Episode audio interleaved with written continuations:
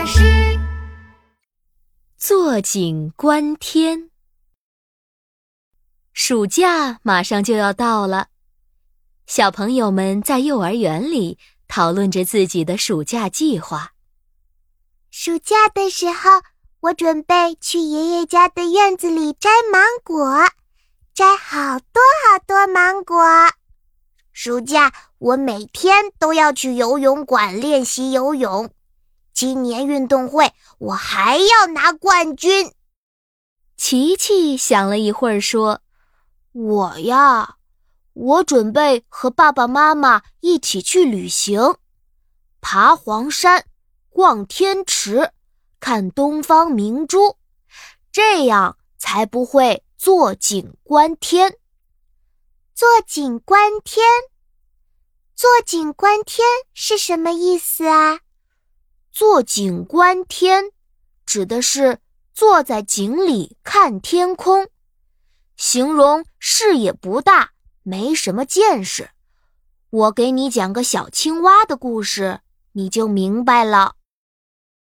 很久很久以前，水井里住着一只没见过世面的小青蛙。它从来没有走出过水井，他每天最喜欢的就是坐在井底，抬头看着天空。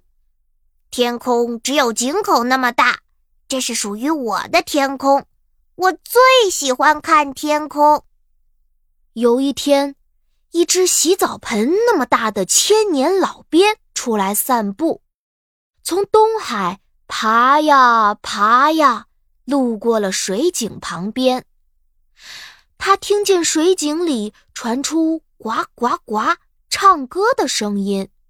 千年老鳖探头一看，哎呦喂，井里住着一只小青蛙呢。你好啊，小青蛙。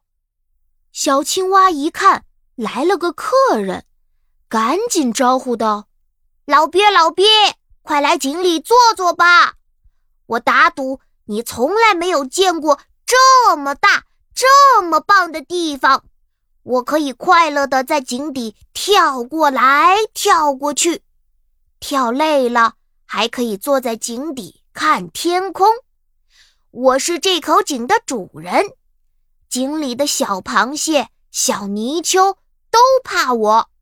井里的生活真是天底下最最最棒的了。千年老鳖听小青蛙这么一说，心想：井里真有这么好？我要下去瞧一瞧。说着，千年老鳖抬起腿。想进入井里，左脚刚勉强迈进了井里，右脚就被井口卡住了。千年老鳖用了吃奶的力气，也没办法挤进井里。哎呦，你这口井可真小啊，我连腿都伸不进去。小青蛙可不服气，脚，太可笑了。我的井是天底下最大最大的地方。哈哈哈哈哈！小青蛙，你一定没见过大海。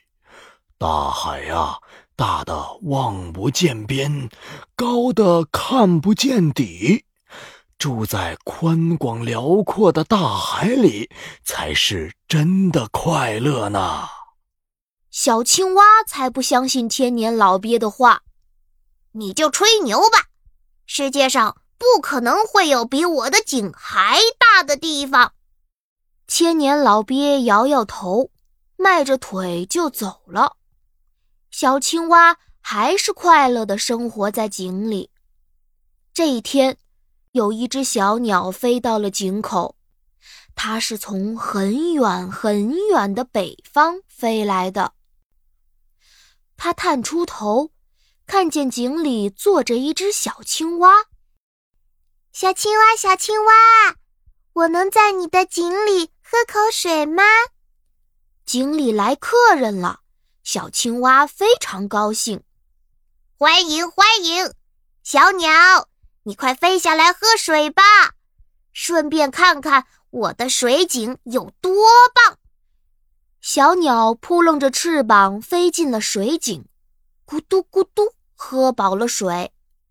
小青蛙好奇地问：“小鸟，小鸟，你是从哪里来的？”“我呀，我从天上来的，飞了三天三夜，口好渴啊，就停下来喝口水，休息一下。”小青蛙笑得满地打滚儿。“嘿嘿嘿嘿，你就吹牛吧你！天空只有井口那么大。”根本不用飞那么久，我天天都坐在井里看着天空，我敢保证，天空就那么大。小鸟知道这是一只只在井底生活过的小青蛙，再怎么跟它解释也没用。小鸟转了转它的眼睛，有了好办法。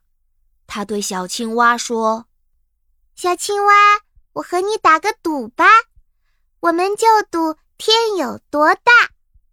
我说天大的没边儿了，你觉得天只有井口那么大？你坐在我的背上，飞出去看看，天到底有多大？好啊，谁怕谁，赌就赌。要是你输了，你就要永远留在井里，做我的好朋友。好，那我们拉钩上吊，一百年不许变。拉完钩之后，小青蛙坐在了小鸟的背上，呼啦啦，小鸟飞起来了，飞呀飞呀，飞出了水井，飞上了天空。小青蛙可从来没出过水井，它抬头一看。哎呀，天可真大呀！他努力的望呀望呀，也望不见天空的边。原来天空真的好大呀！以前我坐在井里，被井口限制了视野，根本不知道真正的天有多大。小鸟继续飞呀飞呀。飞过了草原，飞过了高山，飞过了大海。原来大海真的像老鳖说的一样，深不见底。水井外面的世界可真大呀！最后，小鸟把小青蛙送回了水井里。现在你相信天是无边无际的了吧？小青蛙拼命点着头。从此以后，小青蛙不再一直待在水井里了，它开始到全世界去旅行，不再是一只井底之蛙了，变成了一只有见识、视野宽的旅行青蛙。坐井观天的故事啊，出自唐朝大诗人。韩愈写的文章《原道》，比喻视野不大、见识短浅的人。